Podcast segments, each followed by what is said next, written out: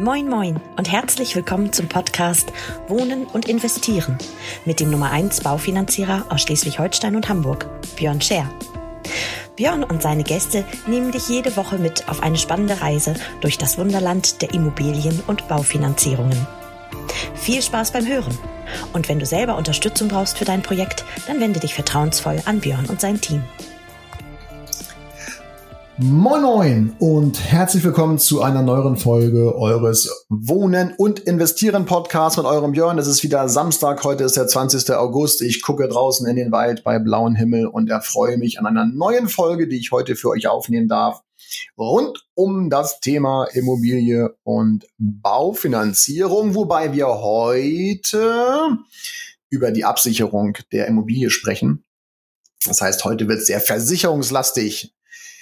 Ähm, kein Mensch mag per se Versicherungen. Versicherungen sind eher unsexy und ähm, haben ja auch bedingt durch die Menschen, die sie vertreiben, schon sehr antiquierten und verstaubten äh, Gesamteindruck bei uns hinterlassen. Aber der auch dieser Markt wandelt sich, wie ich finde. Es gibt viele pfiffige, coole, sympathische und vertrauenswerte ähm, Versicherungsvermittler, unter anderem eben auch die liebe Thomas, der für mich aktiv ist. Und somit erfreue ich mich eben auch der Tatsache, dass ich mehr und mehr mich dem Thema Immobilien und Finanzierung noch tiefer widmen kann.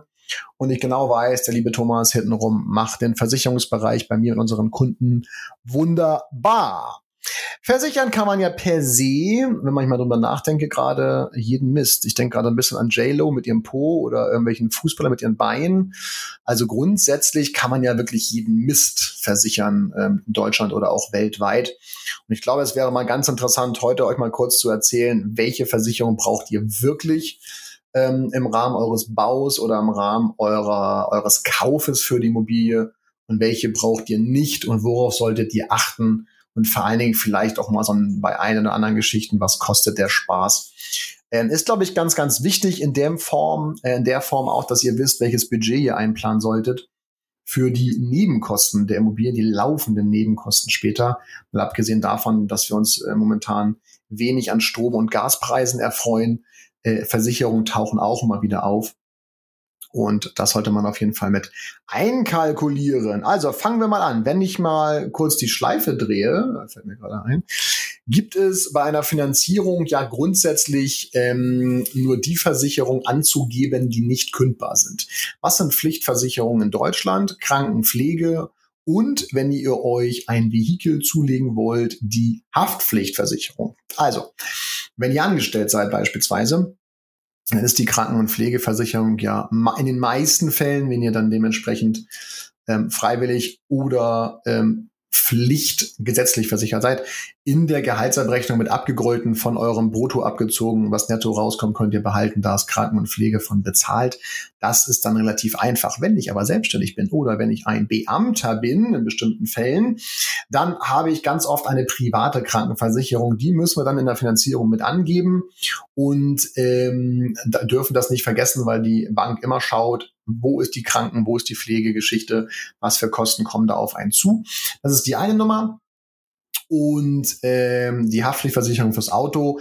Warum kann ich eigentlich eine Haftpflichtversicherung äh, oder anders, warum brauche ich eine Haftpflichtversicherung und warum muss ich eigentlich nie eine Teil- oder Vollkaskoversicherung nachweisen, wenn ich ein Auto zulassen will? Nun ganz einfach, weil die Haftpflichtversicherung die Schäden von fremden Personen abdeckt. Das heißt, wenn ihr Bock missbaut im Alltag, im Verkehr, dann dürfen andere darunter nicht leiden. Und deswegen brauchen wir eine sogenannte Haftpflichtversicherung für die vier, zwei, drei Räder. Ein Rad? Nee, noch nicht. Also vier, drei oder zwei Räder.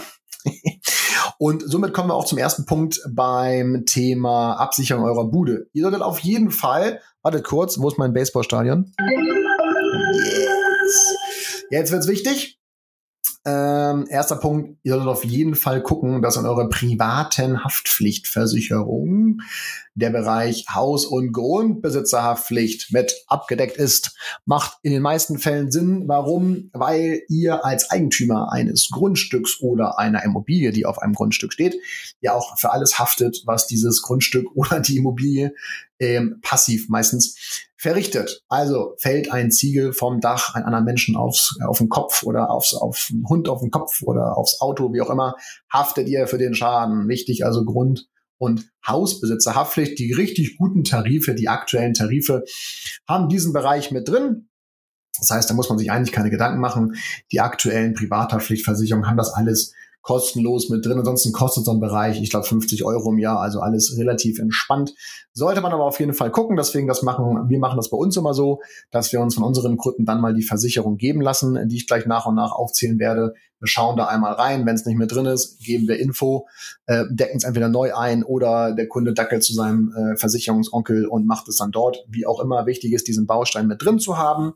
Das Thema Haus- und Grundbesitzerhaftpflicht. Denn es darf natürlich keiner fremden Person oder einer Sache einer fremden Person ein Schaden entstehen, wenn ihr auf eurem Grundstück nicht genug aufpasst, dass der Baum beispielsweise abgesichert ist und bei Sturm irgendwie auf die Straße fällt. Ihr wisst, was ich meine. Also Haus- und Grundbesitzerhaftpflicht. Zweiter Punkt. Wenn ihr eingezogen seid nachher, braucht ihr eine vernünftige Hausratversicherung. Ist auch keine Pflicht. Also alle Sachen, die ich aufzähle, jetzt sind alle keine Pflichtversicherungen.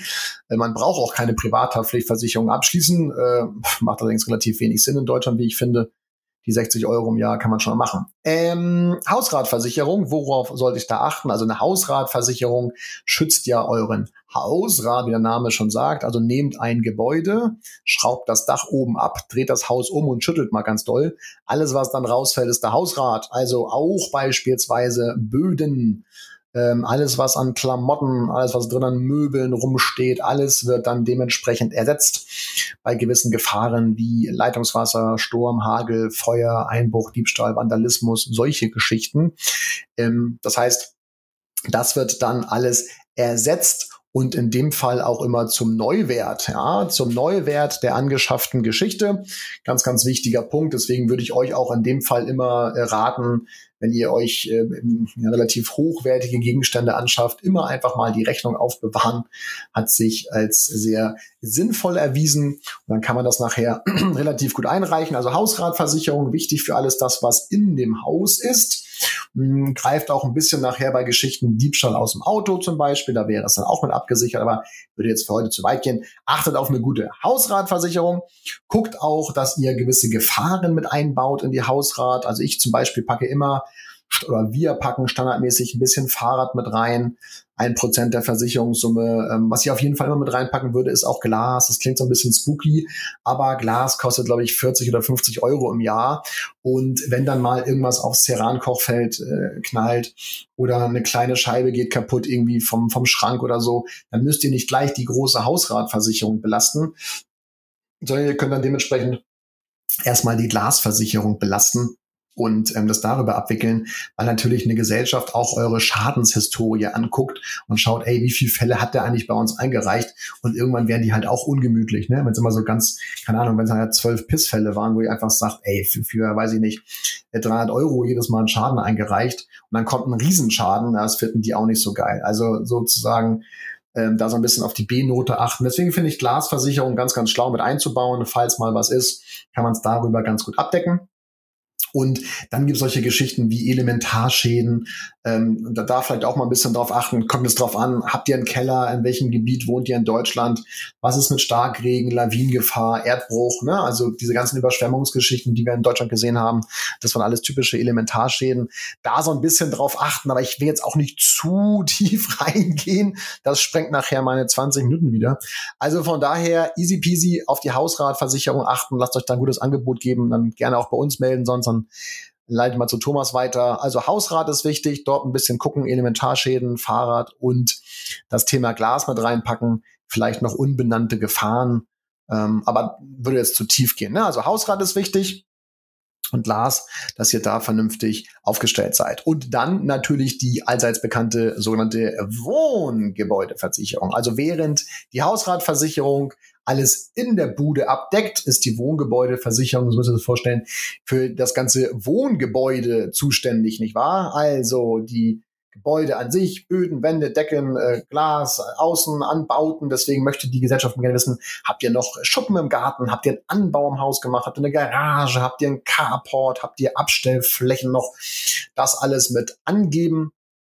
Und dann geht's eben bei, ähm, bei gebauten Immobilien, also die schon Bestand sind, die schon stehen, nicht bei Neubau, auch immer darum, was für ein Baujahr habe ich, welche Sanierungen wurden vorgenommen, ähm, auch natürlich gewisse Zu- und Ableitungen, die es gibt vom Haus, dementsprechend vorne auch zur Straße mit einer so einer Rückschlagklappe heißt das, glaube ich, so ein Rückschlagventil, das dann nicht zurücklaufen kann ins Haus. Also da werden schon ganz, ganz viele Punkte abgefragt und Leute, Leute, Leute, ja die Immobilie ist der wichtigste, naja, naja, das ist jetzt falsch formuliert, das ist ja subjektiv, ne, was wichtig ist, aber ist zumindest mal vom Vermögensgegenstand her wahrscheinlich bei den meisten, bei den meisten, nicht bei allen, aber bei den meisten tatsächlich der Vermögenswert mit dem höchsten Wert. Bedeutet, es macht überhaupt keinen Sinn, hier Geld zu sparen.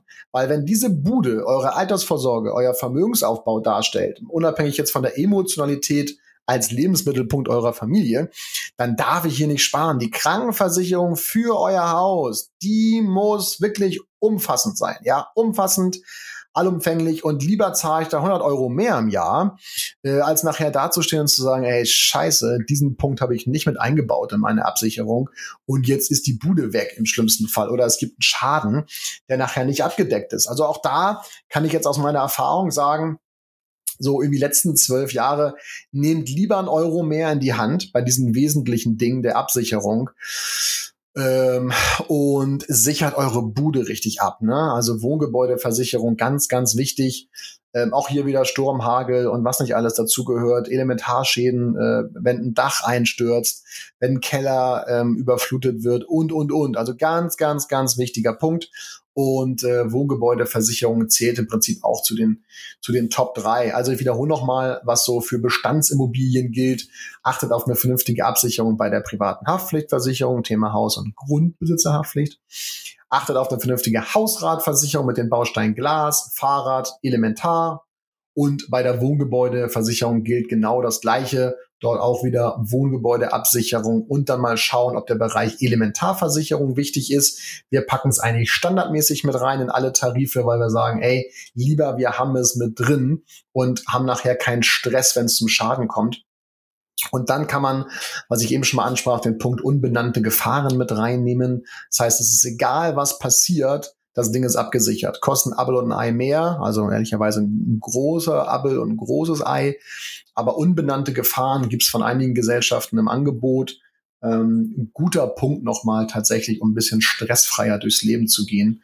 Und ich wohne ja hier in einem Zweifamilienhaus, also oben haben wir noch vermietet und äh, wir zahlen im Jahr über 800 Euro für unsere Wohngebäudeversicherung. Ja, nur damit ihr mal wisst, ungefähr eine Hausnummer habt, was wir da so hinlegen. Aber ist auch ein Baujahr 74. Ne? ist jetzt kein Neubau. Ist zwar komplett kernsaniert, aber letztendlich immer noch viel Geld. Ähm, beim Neubau, witzigerweise, ist äh, die Wohngebäudeversicherung, also witzigerweise ist natürlich dann dementsprechend günstiger, weil alles neu ist da liegt dir irgendwo nachher, weiß ich nicht, also kommt so ein bisschen auf die Größe und Lage an, aber irgendwo zwischen, keine Ahnung, 250, 350 Euro im Jahr.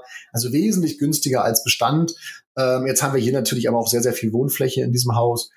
Unabhängig davon. Letztendlich müsst ihr mal gucken, lasst euch dann ein gutes Angebot geben und achtet bitte immer auf, erst auf die Leistung, dann auf den Preis. Schielt nicht auf das Geld. Wirklich, es ist ganz, ganz wichtig, dass eure Bude als höchster Vermögenswert ähm, mit dem meisten Wert tatsächlich abgesichert ist, vollumfänglich abgesichert ist. Und wenn euer Haus mal krank ist, wollt ihr nicht, dass es daran stirbt, sondern es soll dann wieder gesund werden. Von daher immer gucken. Wenn ihr Hilfe braucht, meldet euch da gerne. So, also das zum Thema Bestand. Ja, ich kaufe ein bestehendes Häuschen, wenn ich neu baue.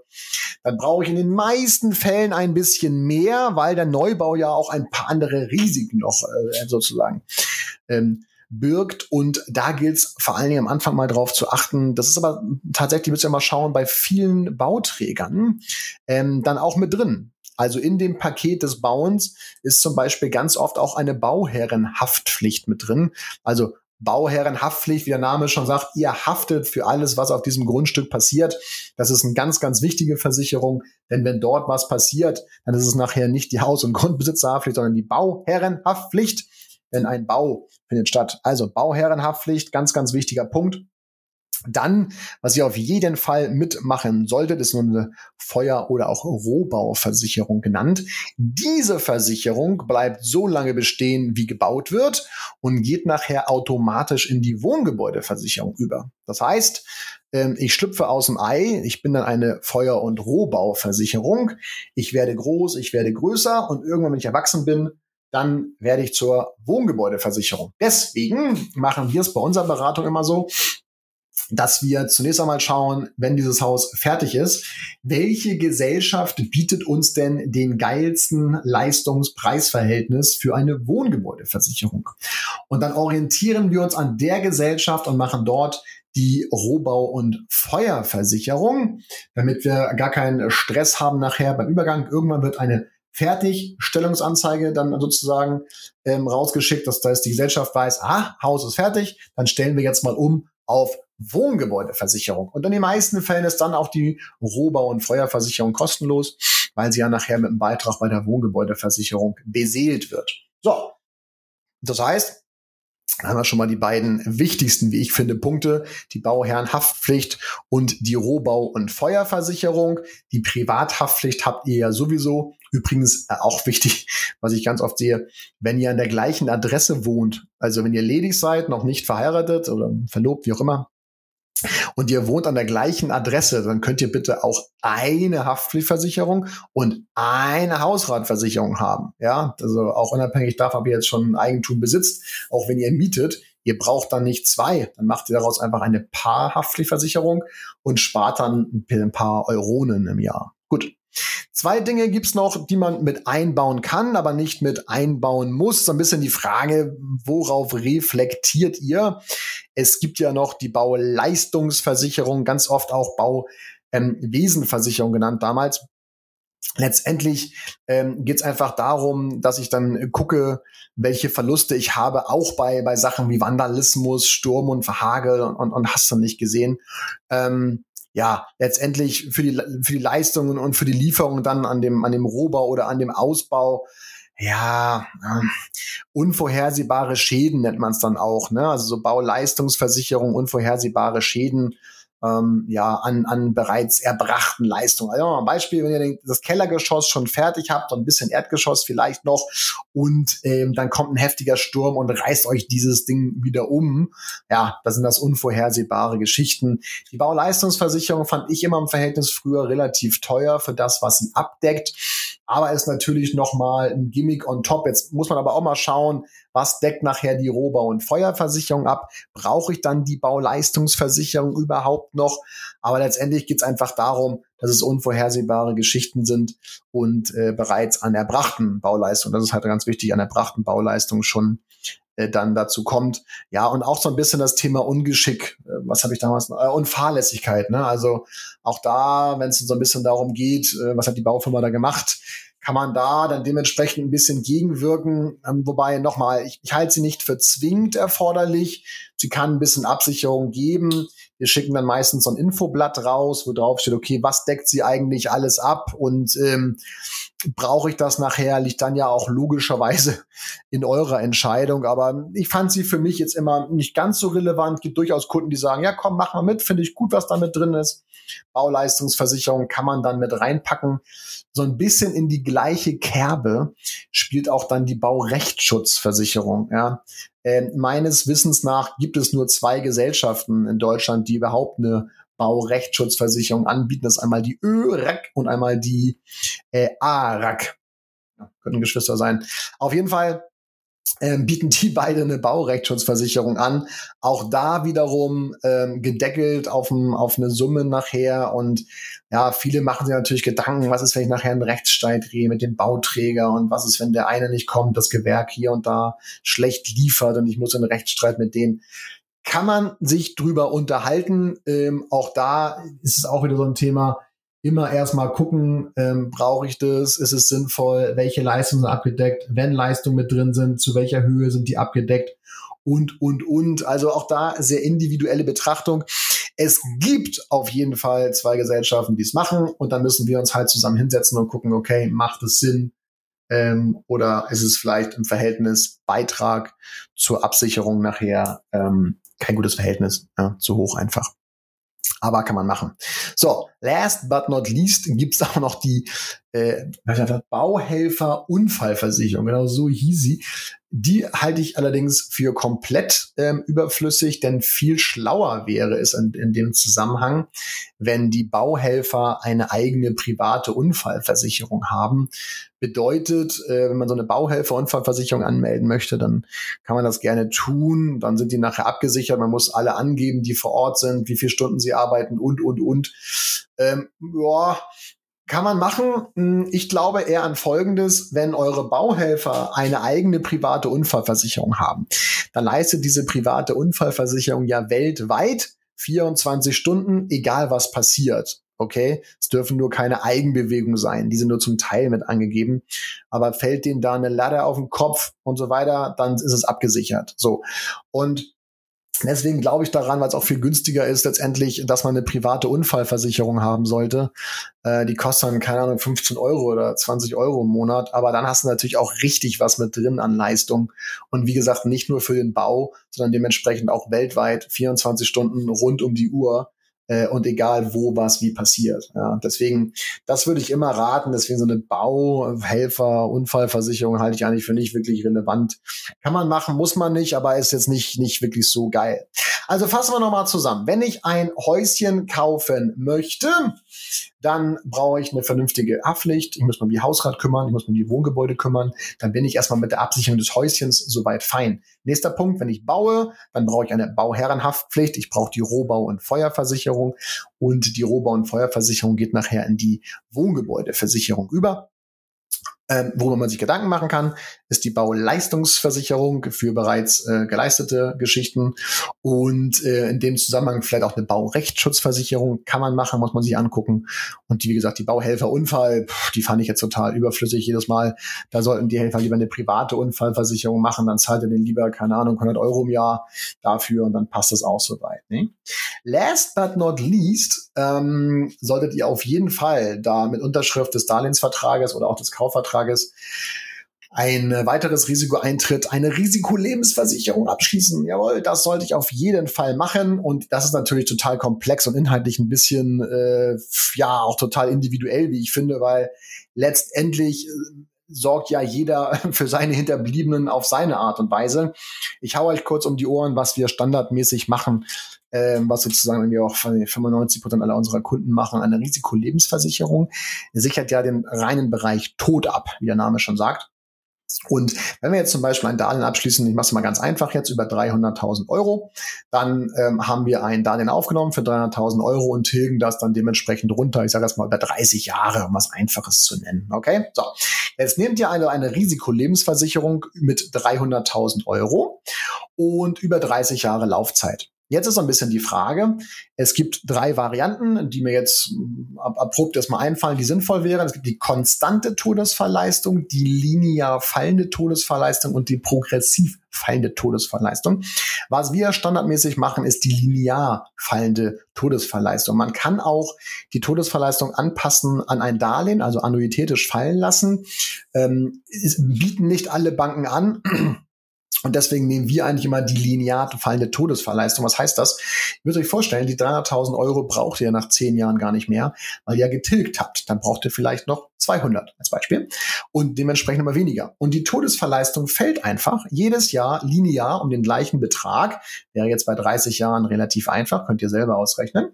Das heißt, wenn ihr 300.000 Euro am Anfang habt und ähm, habt nachher nach 20 Jahren weiß ich nicht, nur noch 100.000 Euro, ne, zum Beispiel über, dann ähm, bekommt ihr auch 100.000 Euro aus dieser Versicherung. Das macht in dem Fall eine krasse Beitragsreduktion. Das heißt, in den meisten Fällen, nochmal, nagelt mich jetzt nicht fest, aber in den meisten Fällen, wenn wir 300.000 Euro zum Beispiel haben, und 30 Jahre Laufzeit, linear fallende Todesfallleistung, da liegt ihr irgendwo zwischen 10 und 15 Euro oder so im Monat. Kommt so ein bisschen drauf an, seid ihr jetzt äh, beruflich körperlich tätig, seid ihr äh, Sesselpupser, so wie ich, also Büro, ähm, fahrt ihr Motorrad, raucht ihr, habt ihr Vorerkrankungen und solche ganzen Geschichten, muss man natürlich auch gucken, sind Gesundheitsfragen mit verbunden bei den Geschichten, aber eine Risikolebensversicherung würde ich immer, immer, immer, immer, always euch raten, mit einzubauen ähm, gerade als Absicherung. So, was, worauf sollte man dann noch achten? Trick 17, wenn ich jetzt eine Risikolebensversicherung abschließe, und ich bin Versicherungsnehmer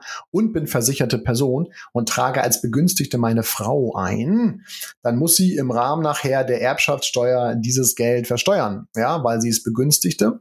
Deswegen macht man das grundsätzlich anders. Ähm, ihr macht es über Kreuz. Das heißt, der eine Partner ähm, sichert sozusagen das Leben seiner Partnerin ab und die Partnerin das Leben seines ihres Partners. Also ihr wisst, wie ich meine. Der eine ist Versicherungsnehmer, also bei uns zu Hause wäre ich jetzt zum Beispiel Versicherungsnehmer, meine Frau versicherte Person und andersrum. Und dann würde ich auch immer raten, bei den Beiträgen, ne, ganz ehrlich, 10, 20 Euro im Monat ist ja lächerlich. Ich würde immer raten, euch die komplette Summe abzusichern. Also niemals, man könnte auch sagen, ey Björn, wir haben 300.000 Euro aufgenommen, äh, wir möchten 150, 150 machen. Ja, könnt ihr machen, aber dann sind nachher immer noch die Hälfte äh, sozusagen offen. Deswegen würde ich immer sagen, macht die volle Summe, dann habt ihr Ruhe und keinen Stress, wenn es mal zum schlimmsten Fall kommt, was hoffentlich nie eintritt. Aber so eine Risikolebensversicherung gerade für die Familie, für die Kinder, für die Ehepartnerin oder auch die, äh, die, die Lebensabschnittsgefährtin, wie es so schön heißt, Macht immer Sinn und ganz ehrlich, für 10, 15 Euro im Monat scheißt der Hund drauf. Einfach nur darauf achten, dass ihr keine konstante Todesverleistung äh, von eurer Bank, also es gibt gewisse Banken, die haben ja ganz viel Spaß dran, viel Beitrag zu kassieren, ist natürlich Bullshit, ja. Also wenn ihr eure Familie absichern wollt, eure Kinder, die Ausbildung eurer Kinder, dann macht man eine zweite Risikolebensversicherung, lässt es die nächsten, also bis die Kinder aus dem Haus sind, sag ich mal, bis das Kind 25 ist. Das heißt Beispiel, das Kind ist jetzt elf und ihr sagt, okay, ich sichere jetzt nochmal 14, nächsten 14 Jahre mein Leben ab. Das heißt, die Ausbildung meines Kindes ist immer gewährleistet, auch wenn ich sterben sollte. Dann brauche ich aber keine 300.000, dann reichen auch 100.000, wenn ihr versteht, was ich meine. Aber hier bedarf es natürlich auch einer extrem individuellen Beratung. Deswegen Risikolebensversicherung, nehmt die Darlehenssumme, macht es auf Gegenseitigkeit, also dass euer Partner euch absichert und andersrum. So muss nachher, weil ich Darlehens, äh, weil ich äh, Versicherungsnehmer bin, muss ich natürlich einen Betrag, den ich bekomme aus meiner eigenen Versicherung nicht versteuern. Das ist der Vorteil bei der Geschichte. Deswegen immer über Kreuz absichern. Die volle Versicherungssumme Summe entnehmen wir der Darlehenssumme. Dann macht ihr das linear fallend. Dann seid ihr ganz entspannt unterwegs und habt alles abgesichert. Das sind die Basics, ihr Lieben. Mehr ist es nicht. Oh, 26 Minuten kriege ich wieder auf den Arsch an Branko. Aber 26 Minuten, ähm, glaube ich, auch gefüllt mit vielen Inhalten. Auch da wieder, ne? Schreibt uns einfach, ruft an, wenn ihr da Hilfe braucht. Alles easy, machen wir mit euch. Letztendlich geht dann eigentlich in Part 2 über. Das war jetzt Part 1 und Part 2, den wir immer dann stattfinden lassen, ist, okay, welche Risiken kommen auf mich zu in Form von Absicherung der Biometrie, ne? also Berufsunfähigkeit, Krankentagegeld, Pflege, Unfall, Dread Disease, also schwere Krankheiten. Ähm, da unterhalten wir uns auch standardmäßig drüber mit unseren Kunden, weil das halt auch ganz, ganz wichtig ist. Die Banken zucken nicht. Wenn ihr eine Rate nicht bezahlt, dann ist es nicht so schlimm. Mal eine zweite und dritte, dann wird's übel, weil irgendwann kündigen sie euch raus. Und das wollen wir nicht. Und deswegen solltet ihr immer auch mit eurem Berater oder mit der Firma des Beraters, in dem Fall macht der Thomas bei mir, ähm, über das Thema Absicherung sprechen. Welche Risiken habe ich eigentlich und ähm, wie kann ich diese absichern? Ne? Also wie gesagt, Berufsunfähigkeit, ganz, ganz wichtiger Punkt. Und da wir ja sowieso eine Konzeptberatung machen, also alles mit einbauen in die ganze Geschichte von vorne bis hinten, ähm, fallen natürlich auch äh, Versicherungen mit rein, die das Thema Vermögensaufbau, Vorsorge und auch Altersvorsorge äh, beinhalten. Macht immer Sinn, ihr Süßen. Ne? Also Konzept ist ganz, ganz wichtig bei der ganzen Geschichte, dass nachher die Versicherungen wunderbar mit reinfließen in euer Finanzierungsmodell. Okay, ich glaube, es war die längste Folge tatsächlich von allen sechs, oder? Ha! Bin begeistert. Das heute, ihr Lieben, war Teil 6 von 6 unserer Reihe in sechs Schritten zur perfekten Immobilie. Heute mit dem Thema Absicherung schaffen. Wie schaffe ich es, dass meine Immobilie perfekt abgesichert ist? Die Krankenversicherung fürs Haus sozusagen. Ich hoffe, euch wieder maximal Input geben zu können. Viele Anreize auch nochmal gegeben äh, zu haben zu vielleicht bestehenden Versicherungen, die ihr nochmal ändern wollt. Ansonsten wünsche ich euch jetzt ein ganz, ganz schönes Wochenende. Genießt die Sonne und äh, bis nächste Woche in alter Frische, ihr Lieben. Bleibt gesund, alles Gute, bis dann. Tschüssi.